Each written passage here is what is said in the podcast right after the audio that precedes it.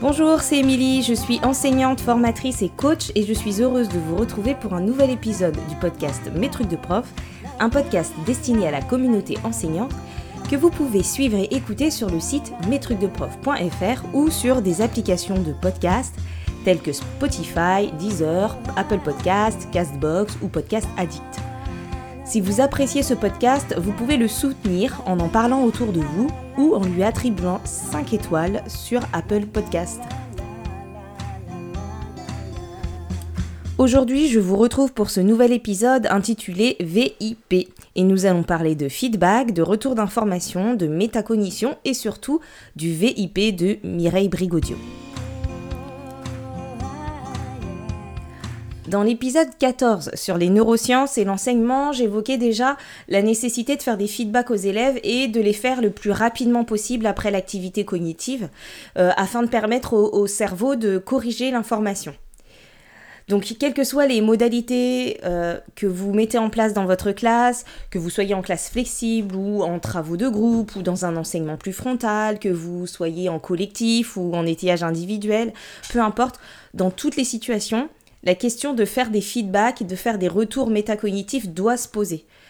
Et j'aurai sûrement l'occasion d'y revenir plus précisément dans un autre épisode, mais aujourd'hui, ce que je veux vous présenter, c'est une manière de faire des retours aux élèves en mettant en œuvre ce que Mireille Brigodio appelle l'attitude VIP.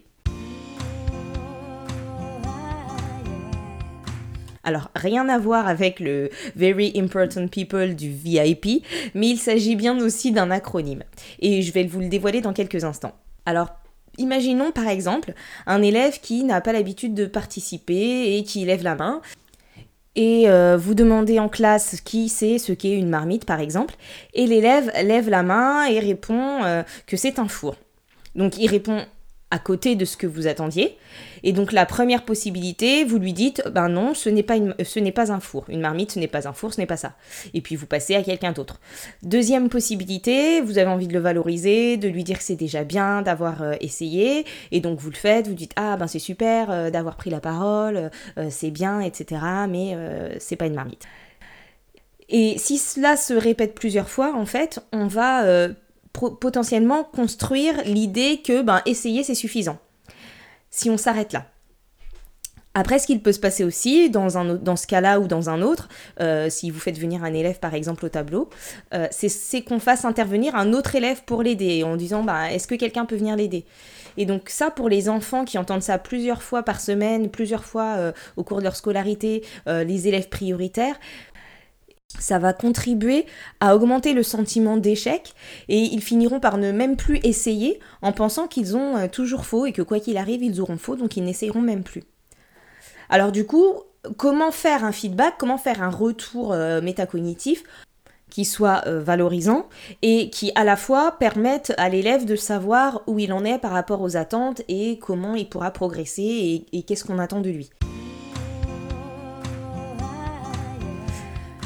Donc l'attitude VIP, c'est une attitude euh, en trois temps qui va nous permettre de faire un retour constructif lorsqu'il y a un élève qui nous propose une réponse qui correspond pas à ce qu'on attendait, euh, qui est hors de propos, euh, qui n'est pas du tout dans ce qu'on pouvait s'imaginer.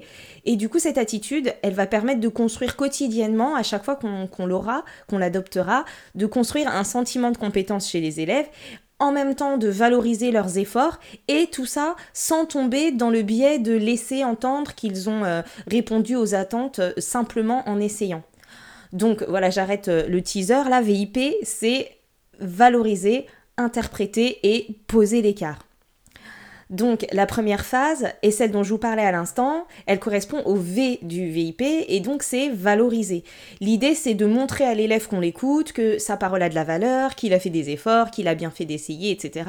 Et c'est tout simple, c'est pas forcément long, ça peut être juste commencer par dire oui, par hocher, la tête, euh, par acquiescer, par sourire, euh, voilà. Ça suffit déjà pour être dans la valorisation.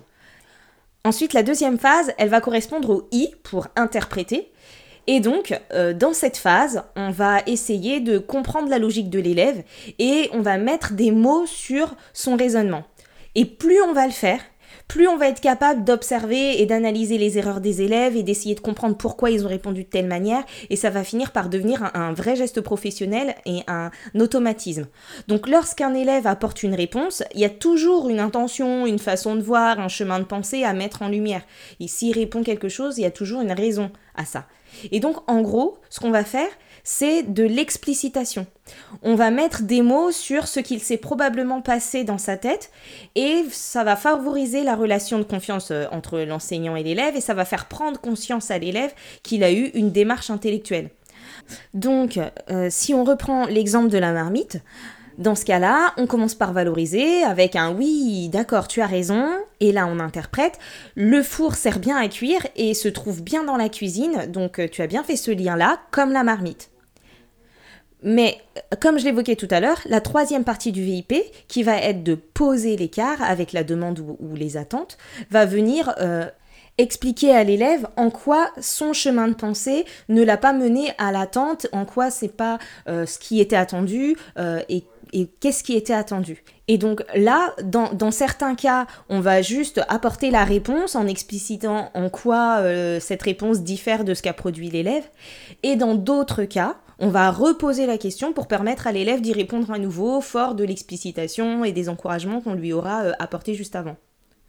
Donc dans l'exemple de la marmite, ce serait tu as raison, tu sais que la marmite sert à cuire et que le four aussi sert à cuire et on les trouve tous les deux dans la cuisine, donc ça c'était l'interprétation, mais, et là on pose l'écart, mais le four est un appareil qui chauffe et dans lequel on met les plats alors que la marmite, elle, ne chauffe pas toute seule. Et il y a un autre euh, mot, un autre ustensile qu'on trouve dans la cuisine et qui ressemble plus à une marmite et c'est celui-là que j'attendais. Autre exemple, euh, un élève arrive, disons, euh, un peu plus tard que prévu, soit euh, à l'école, soit parce que vous l'avez envoyé chercher quelque chose, et du coup vous lui demandez une explication, et il vous dit, ben je suis désolé, je me suis trompé de chemin et j'ai pris un rallongi. Et là, ben, plutôt que de simplement lui dire que rallongi n'est pas un mot de la langue française, ben, vous pouvez utiliser le VIP. Et donc dire Ah, mais oui, c'est intéressant d'utiliser le mot rallongi. Tu as compris que le mot rallongi était fabriqué avec euh, raccourcir et tu as fait la même chose avec rallonger. Donc tu as bien compris qu'en français, on pouvait fabriquer des mots nouveaux en ajoutant des morceaux de mots au début ou à la fin. Et par contre, et là du coup vous posez l'écart, le mot rallongé n'existe pas. On peut dire à la place un chemin plus long ou un détour. Et dans ce cas, l'enseignant apporte sa réponse d'expert et le message qu'il y a derrière, c'est euh, c'est intéressant, tu as compris des choses, euh, tu sais réfléchir et, euh, et, toi aussi un jour tu seras capable de, comme moi, connaître les mots qui existent. Voilà. Autre exemple, vous travaillez sur le fait que pour multiplier par 9, on peut multiplier par 10 et enlever une fois le nombre. Et vous décidez de vous demander aux élèves de calculer 9 fois 6. Et là, un élève vous répond 51 au lieu de 54. Donc là, pareil, vous pouvez lui répondre Ah oui, je vois ce que tu as fait. Tu as bien multiplié par 10 pour trouver 60, mais, posez l'écart, ensuite tu as retiré 9 alors qu'il fallait retirer 6. Et là, dans ce cas, l'enseignant, il peut laisser la possibilité à l'élève de corriger son chemin de pensée et de trouver 54 à la place. Et donc le message qu'il y a derrière, c'est grâce à ton erreur, tu as compris qu'il y avait une vigilance à avoir et tu as été capable de trouver la réponse. Ou je te crois capable de trouver la réponse et donc je te laisse le faire. Donc si on récapitule, l'attitude VIP consiste en trois dimensions la dimension de valoriser, qui n'est pas forcément très longue, d'interpréter, qui va nous obliger à aller chercher ce qui a pu se passer dans la tête de nos élèves, et la troisième dimension qui est de poser l'écart et qui va donc permettre de poser l'écart entre ce qu'a produit l'élève et ce qui était attendu. En adoptant cette attitude, ça va vous aider à sortir de l'attitude de validation des résultats, c'est-à-dire de se cantonner à juste dire aux élèves oui c'est bon, non c'est pas bon et être dans la recherche de la bonne réponse. Et ça je crois que je l'avais déjà évoqué dans euh, l'épisode qui s'intitule 8 euh, erreurs quand on débute. Donc ça va à la fois développer la relation de confiance entre l'enseignant et les élèves, la confiance en soi chez les élèves et développer leur sentiment de compétence en passant du c'est faux tout court à je reconnais ta démarche, je te la décris et je te dis pourquoi elle ne correspond pas aux attentes. Et donc, on leur offre une possibilité d'accéder à leurs propres pensées et de les comprendre. Et ce sont autant d'occasions de les aider à entrer dans des processus métacognitifs. Alors pour faire un peu de théorie, le préfixe méta, ça vient du grec et ça exprime la réflexion, ça exprime l'autoréférence. Donc par exemple, le métalangage, c'est le langage qui permet de parler du langage. Et la métacognition, c'est la pensée qui va permettre de parler de la pensée. Et donc c'est l'idée de pouvoir euh, s'observer soi-même. Et avec le VIP, enfin notamment avec le, le I du VIP, euh, on va aider l'élève à rentrer dans cette posture. La, posture méta, euh, même si on la nomme peu, elle est celle que nous développons quand nous observons nos élèves, quand nous observons leur processus d'apprentissage, leurs erreurs, et aussi lorsque nous analysons notre pratique et nos propres processus euh, en tant qu'enseignant. Donc si je vous dis tout cela, c'est juste pour que vous preniez, euh, que vous compreniez le concept et les enjeux qu'il y a derrière les feedbacks et les retours d'informations. Donc voilà, cet épisode se termine et s'il vous a plu, s'il vous a parlé, s'il vous a été utile de quelque façon que ce soit, euh, pensez à le partager avec vos collègues par SMS, par mail, en story, de vive voix, etc. Et c'est une manière de m'aider à le faire connaître. Vous pouvez aussi laisser un commentaire ou un petit like sur les réseaux sociaux ou sur le site mestrucsdeprof.fr. C'est pas grand chose, mais c'est toujours agréable d'avoir un retour.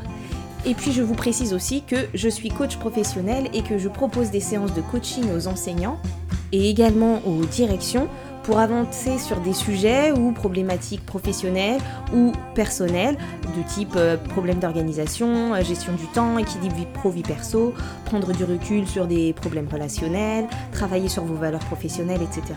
Et si vous êtes intéressé, vous trouverez toutes les informations nécessaires sur le site mestrucsdeprof.fr. Je vous souhaite une bonne journée ou nuit et je vous dis à bientôt pour un prochain épisode. Bye bye